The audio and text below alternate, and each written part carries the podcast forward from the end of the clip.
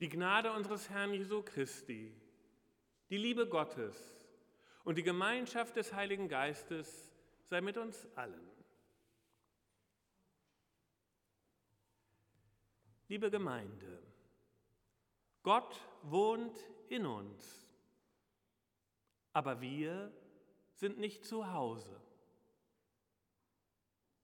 Ein Satz von Meister Eckhart, dem großen Mystiker des späten Mittelalters, der vielleicht besser Diener Eckhart oder Lehrling Eckhart genannt werden müsste, weil es ihm nicht um ein Wissen, sondern um ein Lernen, nicht um ein Haben, sondern um ein Suchen ging, um das Suchen nach Gott. Gott ist nah, wir suchen in der Ferne. Gott ist innen, wir suchen außen. Gottes Heimat ist in uns, wir sind in der Fremde. Gott wohnt in uns und wir sind nicht zu Haus. Meister Eckhart. Wir alle suchen Gott. Ich denke, das kann man sagen von allen, die hier sitzen. Jeder ganz unterschiedlich und auf seine Art. Das ist ehrenvoll und das ist wunderbar. Und dann kommt Meister Eckhart und sagt, ihr sucht an der falschen Stelle. Ihr unternehmt die tollsten gedanklichen Experimente, schweift zu den äußersten Gedanken, geht in die entferntesten Gefühle, denkt ernsthaft nach, strengt euch an, um hinzukommen zu Gott. Und während ihr sucht hinzugelangen zu Gott, ist er längst da. Nicht irgendwo, außerhalb, mitten in euch drin. Ihr erwartet Gott überall, nur nicht da, wo er ist, in euch. Finden könnt ihr ihn nur als Teil von euch selbst. Ich kann Gott nur als Teil von mir selbst finden. In dir drin ist Gott, Gott ein Teil von dir. Das ist keine abgedrehte esoterische Position, es ist ein uraltes Wissen, eine alte Wahrheit christlichen Glaubens von Anbeginn. Aber dieses Wissen, diese Wahrheit ist so wunderbar und so unglaublich, dass sie schon zu Zeiten des Apostels Paulus in Vergessenheit oder gar nicht erst in die Herzen der Menschen geraten ist. Wisst ihr nicht, fragt Paulus, dass ihr der Tempel Gottes seid und Gott in euch wohnt?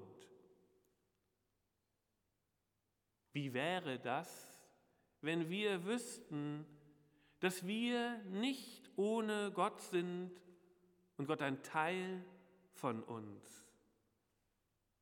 Zu mir gehören nicht nur meine Füße, meine Hände, mein Kopf, mein Herz, meine Leber, nein, zu mir gehört auch Gott.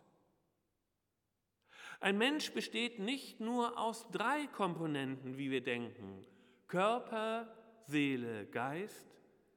Ein Mensch besteht aus vier Komponenten. Körper, Seele, Geist und Gott.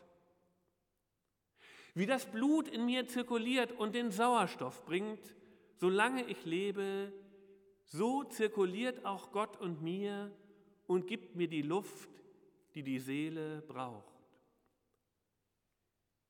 Wie mein Herz in mir pulsiert und mich leben lässt, so pulsiert auch Gott in mir und lässt mich leben. Wie meine Leber in mir arbeitet und Stunde und Stunde mich entgiftet und am Leben erhält, so arbeitet auch Gott Stunde um Stunde in mir und entgiftet mich von meinen Sorgen und Nöten von meinem Kummer und meiner Angst und lässt mich leben. Wer hätte das gedacht. Wisst ihr nicht, dass ihr der Tempel Gottes seid und Gott in euch wohnt? Wie würde ich durch das Leben gehen, wenn ich mit diesem Wissen ginge? Gott in mir. Niemals wäre ich allein. In Verlorenheit, Angst und Schwäche nie ganz allein. Nie ganz auf mich selbst gestellt, immer wäre und bliebe Gott in mir. So kraftlos und schwach, so verloren und ängstlich wir wären, nie dürften wir vergessen, dass Gott immer noch ein Teil von uns ist. Ein Funke in uns, der nie verlöscht. Ich finde, es ist kein leichter Gedanke und es ist schwer, ihn zu glauben, ihn wahrzuhaben als Wahrheit, von der ich leben kann. Aber wenn ich an dem Gedanken herumdenke, auf ihm herumkaue, in mir suche, in mich hineinhöre, mich erforsche, den Satz aller Verlorenheit immer wieder entgegensetze, kann er Trost sein, Trost werden, Gott in mir, wo immer ich bin, wie immer ich bin. In mir ist Gott unauslöschlich ein Teil von mir. Und ich freunde mich an mit diesem Gedanken, beginne ihn zu glauben, rechne mit ihm und langsam wird es unendlich tröstlich. Sicher muss ich ihn erst langsam entdecken, ihn suchen und in mir fragen, ihn erspüren. Aber dann, wie kann ich noch unruhig sein, wenn Gott in mir ist? Gott wohnt in mir und in einem jeden Menschen. In jedem Menschen wohnt Gott. Wenn wir das ernst nehmen, werden wir den Menschen anders begegnen. Wenn ich vor Augen habe, dass in meinem Gegenüber so nervig, so verletzend, so ignorant es auch ist, Gott wohnt, dann würde ich mit meinem Gegenüber, dann würde ich mit jedem Menschen, dem ich begegne, anders umgehen. Ich könnte keinen Menschen mehr beschimpfen, weil ich in ihm immer auch Gott beschimpfen würde. Ich könnte keinen Menschen mehr verachten, weil ich in ihm auch Gott verachten würde. Ich könnte keinen Menschen mehr aufgeben, weil ich in ihm auch Gott aufgeben würde. In jedem Menschen Gott zu wissen würde unseren Umgang miteinander verändern, ja revolutionieren. Wenn wir Menschen der Tempel Gottes, das Haus und die Wohnung Gottes sind, wo ist Gott dann zu finden? Wo ist er auf dieser Erde und in unserem Leben zu entdecken?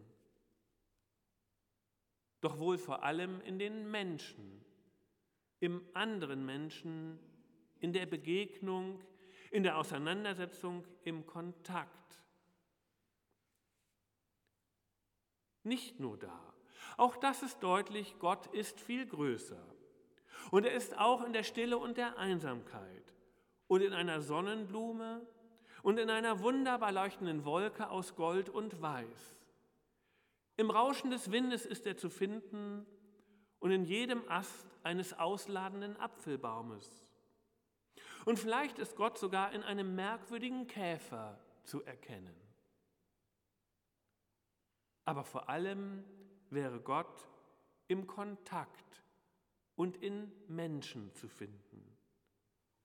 Und dann würde jede Begegnung mit einem Menschen unter dem Motto stehen und der Frage, wo ist mir bei diesem Kontakt, bei dieser Begegnung mit diesem Menschen Gott begegnet?